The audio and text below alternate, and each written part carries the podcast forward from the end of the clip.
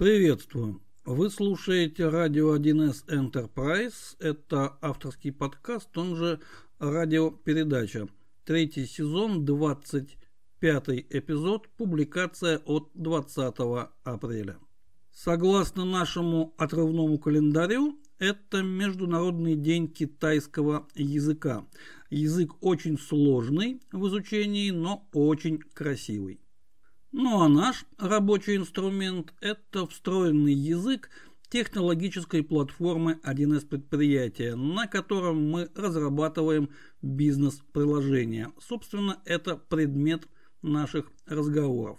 Мы рассказываем просто о сложном и никогда не стесняемся и не боимся двигаться в ту сторону, куда еще не заглядывали. Меня зовут Никита Зайцев. Наш проект поддерживается фирмой 1С, профессиональное и, конечно же, разностороннее развитие специалистов нашего с вами сообщества разработчиков для вендора традиционно входит в число первых приоритетов. Наша сегодняшняя тема продолжает мини-цикл о стратегиях разработки различных и сегодня мы разберем коллективную разработку, а точнее возможные стратегии коллективной разработки на технологической платформе 1С предприятия.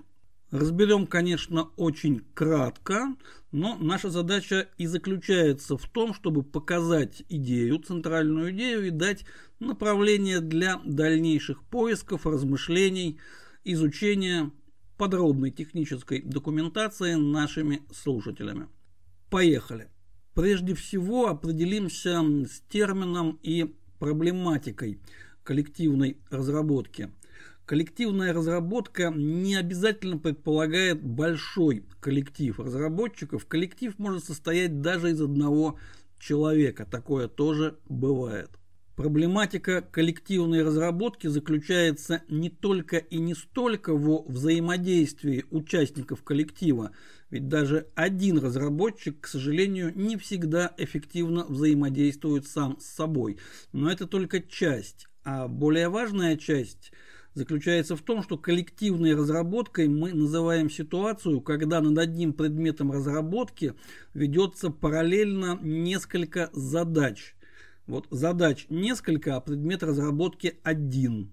Вот это мы здесь, по крайней мере, называем коллективной разработкой.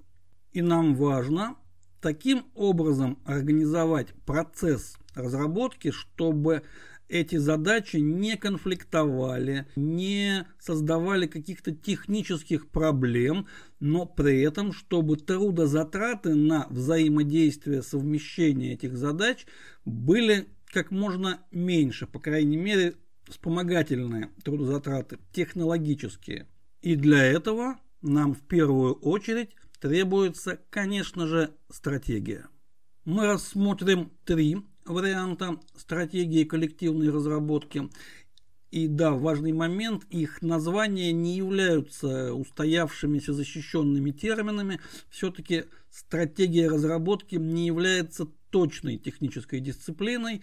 Это на стыке технологии, управления некоторых других дисциплин, поэтому термины мы можем изобретать при необходимости самостоятельно. Первый, самый простой вариант можно назвать стратегией монопольной разработки, ну или монопольной стратегией разработки. Порядок слов здесь совершенно не важен. Центральная идея заключается в том, что предмет разработки помещается в единое хранилище.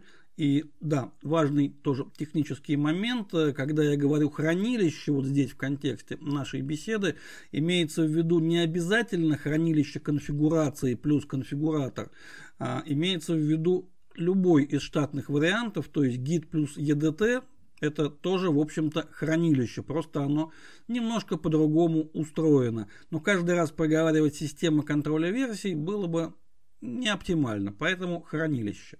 Итак, хранилище единое для всего коллектива, из какого бы количества специалистов коллектив не состоял от 1 до, назовите любое число, и все работают по совершенно одинаковой схеме. Нужно выполнить задачу, захватил те объекты, которые требуются, внес изменения, сделал комит, точнее сначала, конечно же, проверил, что все у тебя работает, сделал комит, взял следующую задачу и так далее. В какой-то момент объявляется короткий мораторий на комиты, выполняется сборка, либо это продуктовая сборка, либо есть, конечно же, не очень надежная техника, когда существует продуктивная база, подключенная к тому же хранилищу, и обновление выполняется прямо из хранилища. Без сборок, без поставок, без ничего. Но это ненадежная техника, и лично я так делать не рекомендовал бы. Также к монопольному хранилищу может быть подключена какая-то тестовая база, а может быть и не одна, и делается ровно то же самое. Ну а если мы пишем тиражный продукт, мы делаем продуктовую сборку и куда-то ее выкатываем. Вот, собственно, и вся стратегия. Главным преимуществом такой стратегии монопольной является именно ее простота. Вот проще ничего уже, наверное, не придумать. Ну, кроме разработки без хранилища, без какого-либо контроля, но такие вот терминальные случаи мы, конечно же, не рассматриваем. Но главное преимущество одновременно является и главным недостатком. Эта стратегия относится к категории «просто пишем код» и как такового управления разработкой не происходит. Есть какой-то простой регламент и больше ничего нет. Такая стратегия хорошо подходит для м, ситуаций, когда много небольших задач, каждая из которых автономная, короткая такая спринтерская. Захватил, сделал, поместил, захватил, сделал, поместил. Но в реальности для хоть сколько-нибудь сложного предмета разработки такая ситуация почти что не встречается. Во всяком случае, в реальной производственной практике лично я почти не встречал. Всегда есть задачи длинные, стайерские, а, есть задачи, которые могут тянуться месяцами. И тянуться не потому, что разработчик месяц пишет код, а, например, реализация остановилась, потому что мы переключились на другую задачу, а это менее приоритетно. Либо мы нашли функциональный тупик, функциональный разрыв, и нам нужно с заказчиком, владельцем продукта это обсудить, продумать и, возможно, изменить проектные решения и так далее и тому подобное. Разбирать все, конечно, ситуации мы не будем, но проблема заключается именно в том, что есть задачи длительные, а есть задачи напрямую конфликтующие, когда одна длительная задача забирает какие-то объекты, требует их для себя, в них внесли изменения, и вот в полуготовом состоянии нам нужно это оставить. Но мы не можем в таком состоянии код куда-либо в продуктивную сборку, продуктивную базу передать, потому что там все сломается, скорее всего. Поэтому просто в данном конкретном случае не означает эффективно и даже не означает хорошо. Далее, следующую стратегию, ну или технологию здесь не важно какой термин, можно и нужно назвать разветвленной разработкой. И это уже почти точный термин, потому что он используется в соответствующем стандарте. Ну, Традиционно все необходимые ссылки мы опубликуем в нашем телеграм-канале как дополнение к выпуску. Технически это очень просто. У нас есть главный ствол, так называемый. Это либо главная хранилище, если мы работаем с конфигуратором, либо это основная ветка в гид. Повторюсь, тут не важно, какой из штатных э, вариантов мы используем для системы контроля версий. И каждая большая, даже не обязательно большая, но каждая задача из тех, которые хотя бы в теории могут как-то друг с другом конфликтовать, мешать, привнести ошибку, для каждой задачи создается отдельная ветка. То есть, ну, в случае хранилища мы делаем поставку из главного ствола, на основании этой поставки мы разворачиваем новое хранилище и работаем уже с ним. При этом в хранилище ветки конфигурация стоит на поддержке, и когда нам нужно внести изменения в какие-либо объекты, мы, соответственно, переключаем режим поддержки, и затем когда приходит время уже вносить изменения в главный ствол, и вообще понять, что же изменилось, мы используем очень простую технику, сравниваем с конфигурацией поставщика. И сразу видим, что же изменилось. Кстати говоря, этот прием очень хорошо подходит для технического ревью программного кода, чтобы не искать, не париться. Вот одной простой операции сразу я вижу все изменения, могу по ним пройтись и понять, что же было сделано. Ну и, соответственно, выполнить аудит. Важный момент, если работа над задачей ведется долго, понятно, что в главный ствол вносятся параллельно какие-то другие изменения другими разработчиками или тем же самым, но в рамках других задач, других веток, и нужно свою ветку периодически обновлять из главного ствола чтобы иметь актуальный э, предмет разработки и случайно не создать какого-то конфликта вот на ровном буквально месте. Но это техническая частность, и в стандарте, в общем-то, все эти операции описаны. Ну и когда приходит время все-таки перенести сделанное по задаче изменения в главный ствол, это делается тоже относительно простой операцией э, сравнения, объединения, ну или же merge в терминах гита – Опять же, не суть важно, как мы это назовем и с какой именно системой мы работаем. Просто внесли, сделали один комит, указали там где-то в комментарии номер задачи, написали, что это было, ну и так далее. Тоже технические частности.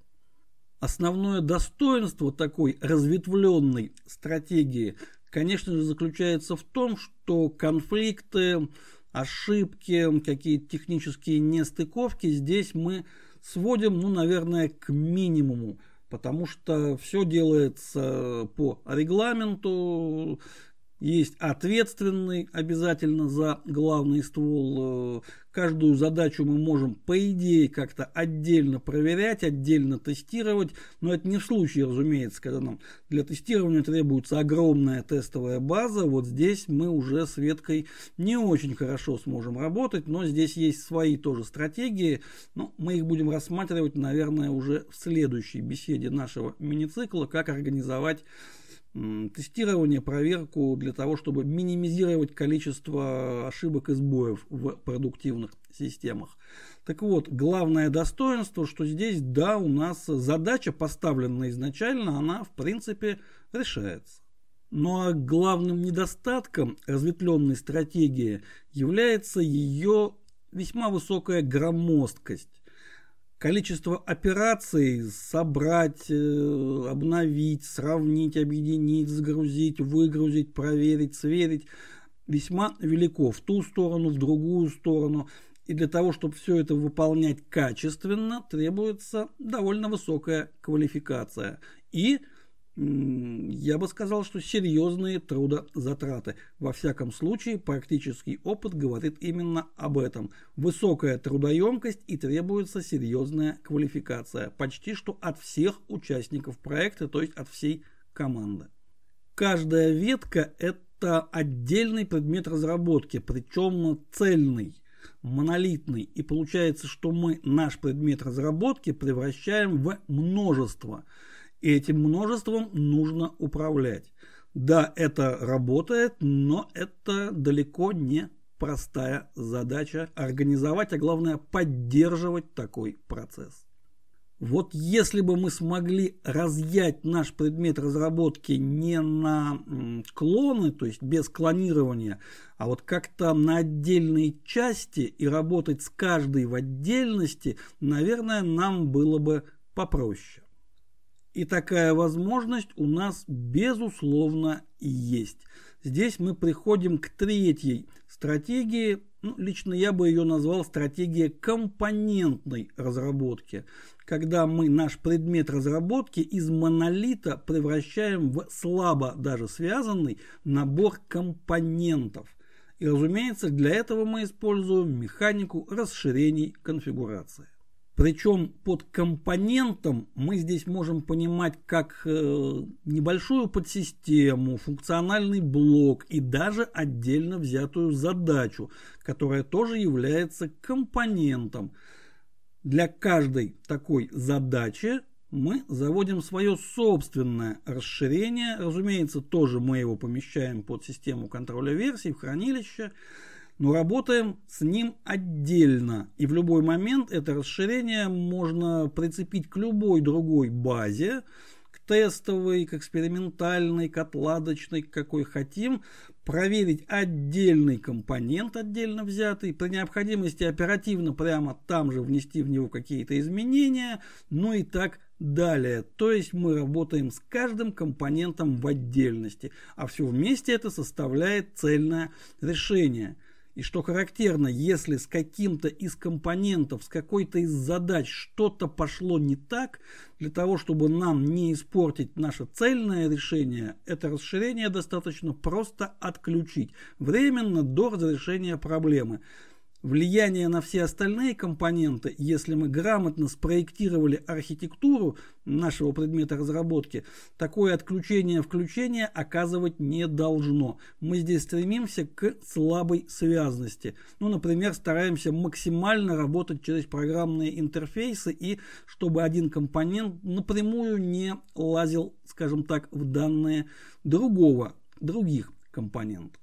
Безусловным преимуществом такой вот компонентной стратегии является то, что поставленная нами задача избежать конфликтов, ошибок, точнее минимизировать вероятность их возникновения с минимально возможными трудозатратами здесь решается. И казалось бы, вот оно найдено, главное решение. Но не все так просто. У этой стратегии есть один серьезный недостаток – какой-то момент нам, скорее всего, обязательно потребуется собрать конечный продукт именно как э, монолитную конфигурацию. Ну, например, если мы пишем тиражное, хотя бы малотиражное решение – мы не можем его поставлять в виде набора расширений из десятков или даже сотен, потому что э, кто-то будет его устанавливать, дорабатывать, расширять при необходимости, и э, для потребителя это очень неудобная форма поставки. Но даже если мы работаем с конкретной продуктивной базой, то есть у нас решение не тиражное, а уникальное, даже в этом случае когда количество расширений у нас станет очень большим, мы неизбежно начнем в них путаться. Либо же нам придется организовывать сложный процесс э, сопровождения и разрешения, опять же, возможных конфликтов, Сложный регламент, это также потребует высокой квалификации, точно так же увеличит трудозатраты, как и в случае разветвленной стратегии. То есть, если мы не предусмотрим процесс периодической сборки всех компонентов в единый монолит, мы придем к ситуации, когда, да, задача решена, но, тем не менее, и трудозатраты, и квалификация, и все остальное требуется на очень высоком уровне. То есть, ровно такая же ситуация, как и во втором случае, со вторым нашим вариантом. А вот как организовать процесс сборки десятков или сотен даже расширений в единый монолит без кропотливой ручной работы высококлассных разработчиков или даже архитекторов – это большой технический вопрос. Пока что лично мне какой-то вот эффективный способ, такой вот изобретательский, пока что неизвестен. Возможно, здесь поможет – какая-то малая автоматизация, потому что мы не забываем, что любой предмет нашей разработки выгружается в массив текстовых файлов, ну, XML формата, но это не суть важно, это текст. С текстом можно работать посредством программного кода, Наверное, такую систему сборки можно было бы написать, возможно, даже она уже кем-то написана, но, повторюсь, лично мне ничего об этом не известно можно сделать первые выводы. Каждая из описанных стратегий имеет свое ключевое преимущество, но и свой ключевой недостаток. Но главное, что каждая из них имеет свою область применения, где она окажется правильной. Не наилучшей, мы помним, что для инженеров нет наилучшего решения, а есть правильное либо неправильное. То есть нам требуется проектное решение. Нужно оценить, чем мы имеем дело, с какой ситуацией, какой проект, какой предмет разработки, какие задачи у нас сейчас, какие запланированы, какой у нас коллектив, является ли он однородным или это группа, например, подрядчиков, разработчиков, там свои нюансы взаимодействия, но это пока что выходит за рамки нашей беседы, возможно, мы об этом поговорим в будущем, ну и так далее. Ну а каким образом оценить, взвесить варианты проектного решения. У нас их пока что ровно три. Для этого есть, ну, лично у меня, по крайней мере, соответствующая методика взвешивания оценки выбора варианта. И мы об этой методике даже немного говорили в одной из прошлых бесед. Но можно сделать и еще один вывод. Почему же только три варианта? Разве мы не рассматриваем гибриды? Гибридные варианты, компромиссные – когда у нас используется несколько стратегий одновременно. По крайней мере, компонентную и разветвленную разработку возможно получилось бы совместить, да, в рамках одного проекта. Гибрид на самом деле очень простой. Какая-то часть задач выполняется по разветвленной технологии, а какая-то по компонентной. А вот какие задачи куда, в какую сторону направить, это уже компетенция технического архитектора, ну, специалиста, управляющего разработкой, отвечающего в конечном итоге за цельность и консистентность всего программного кода, из которого состоит наш продукт. Нечто подобное реализована, например, в той системе патчей, которая используется разработчиками типовых конфигураций, когда есть э, основная монолитная конфигурация, а есть определенные, ну, там исправляются ошибки э, оперативно, но ведь можно эту идею развить. Патч это вовсе не обязательно исправление ошибки. Патч – это изменение в поведении нашего программного продукта, нашего бизнес-приложения.